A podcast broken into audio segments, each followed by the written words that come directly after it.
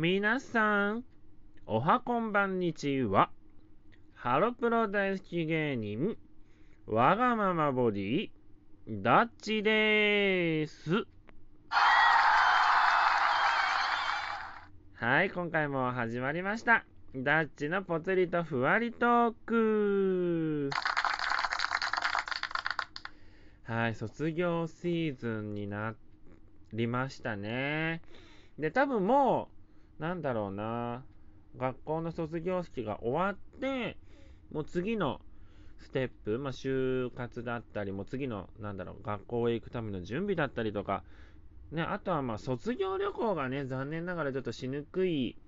ご時世なので、あれなんですけれども、まあ自分が通ってた学校の先生の思い出話を今回はしたいと思います。はい、ということでですね、あの、学校の先生って、なんだろう、まあ、いろんな先生がいると思うんですけれども、自分がね、関わってきたことのある先生のお話になるんですけれども、小学校の時は、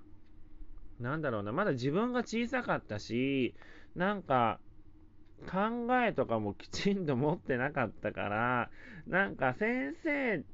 なんかすごい特色のある先生っていうのがあまりいなかったイメージがあるんだけれども、まあ、初めてね、学校の先生って小学1年生の時の担任じゃないですか、初めての先生って。あ、まあまあ、保育園とかね、幼稚園とか別ですけど。で、そのね、なぜかわかんないんですけど、小学校1年生の時、自分は1年1組でした。で、あの、桑原先生っていう、下の名前忘れちゃったんですけど、桑原先生っていう先生がいらしてて、で、誕生日が2月の22日っていう、なぜかわかんないけど、その先生だけ自分誕生日覚えてるんですよ。で、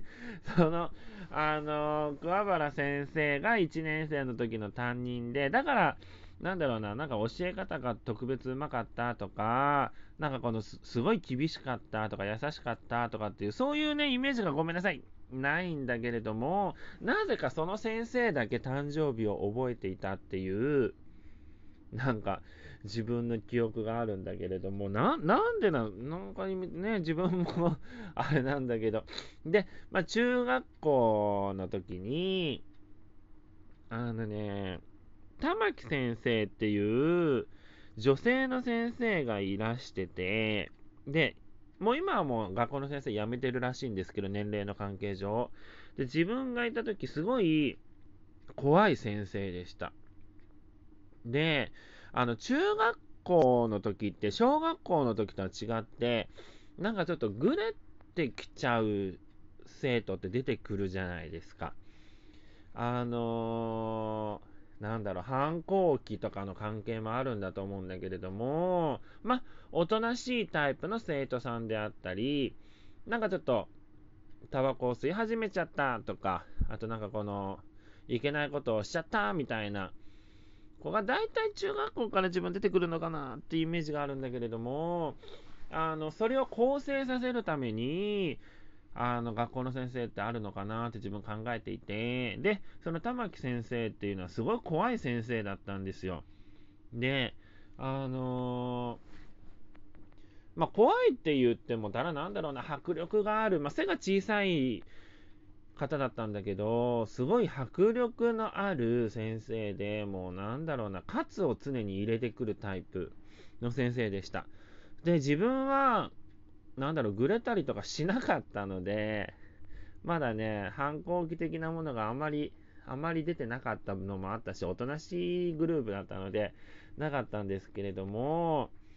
あのー、ありましたね。なんかあんまり自分先生との絡みっていうのがね、ちょっと少ないんですよね。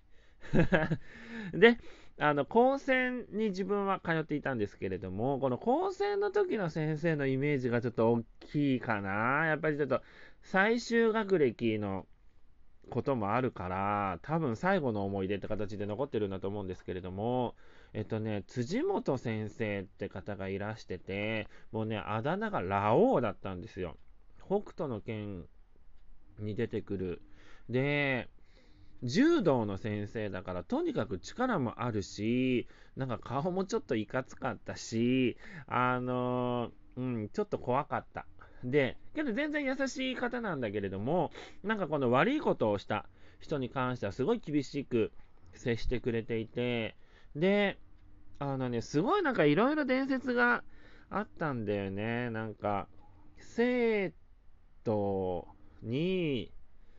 なんか注意を仕掛けたら、注意をしただけなんだけど、それで気絶させちゃった生徒がいたとか、なんか、まあいろいろ あって、で、あの、あとなんだろうなとにかくその辻本先生は怖い先生でした。で、えっ、ー、とね、あとがね、そうだなぁ保健室に自分よく行ってて、別になんか病気をしたとかじゃないんだけど、あの、まあ、保健室の先生と話すことが多かったかなって思う今日この頃かな なので、保健室の先生がね、あの、大体なんか、おばあちゃんチックな先生だったんですよ、ずっと。中学校高専の2年、3年生までかな。で、4年生、5年生になった時に、その、保育、保育じゃない、あの、保健室の先生が変わったんですよ。で、一気に若い先生になって、確か当時24歳とか5歳とかで、一気に若返ったから、すごいなんか話がすごいしやすくて、なんだろうな、当時ちょっちょっと上戸彩さんに似てました。なんとなくだけど。まあ、改めて見るとあんま似てないんだけど、当時はそんな感じで見えてて、で、すごい若い先生だったし、自分もこの年が近いから、その話しやすかったっていうのもあったから、よくね、ちょくちょく保健室に行ってましたね。はい。なので、保健室によくたむろってる生徒でした。まあそんなダッチでもあり、ダッチが関わった先生たちの一部であります。まあね、学校の先生はね、まあ悪いことはしちゃいけないけど、あの、怖いくらいがいいんじゃないかなと思います。じゃないと、子供が、ね、自分が経験してるからわかるんだけど、ちょっとね、生意気な感じがする。あの、なんて言うんだろう。自分がね、すごい生意気だったんですよ。世間を何も知らないのに、知ってるかのように、ポンって入り込むから、だからその世間とのギャップに自分がびっくりしちゃって、で、あの、なんだろう、うちは、なんだろう、落ち込むってことはなかったんだけれども、あの、ちょいちょい聞くんですよね。なんか、鬱になりかけてる人がいるとか、なんか思うようにいかないから、なんかどうしたらいいかわからなくなるっていう話をよく聞くので、だから先生はイコール怖い人、だから大人イコール怖い人って感じで、なんか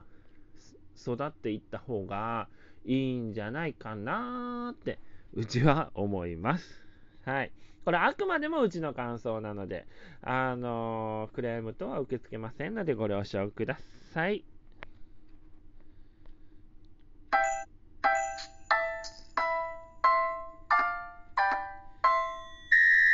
はい、今回話してみました。学校の先生のイメージと、あの、過去に自分が関わった先生についてお話ししてみましたが、いかがだったでしょうか？なんかね、いまいち自分のね、記憶をたどりながら話してるってこともあるので、ちょっとね、分かりにくかったと思うんだけれども、まあ、なんだかんだで、インパクト、なんか卒業した後に、なんかインパクトの残る先生ってやっぱり怖い先生なのかなと。優しい先生も全然イメージとは残っているんだけれども、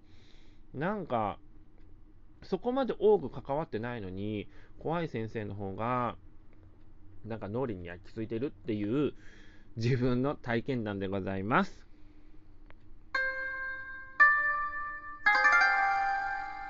今回もいかがだったでしょうか？もっともっとトーク力を磨き上げて皆さんに分かりやすいラジオトークをしたいと心がけておりますのでまた聞いてくださいね。バイバーイ。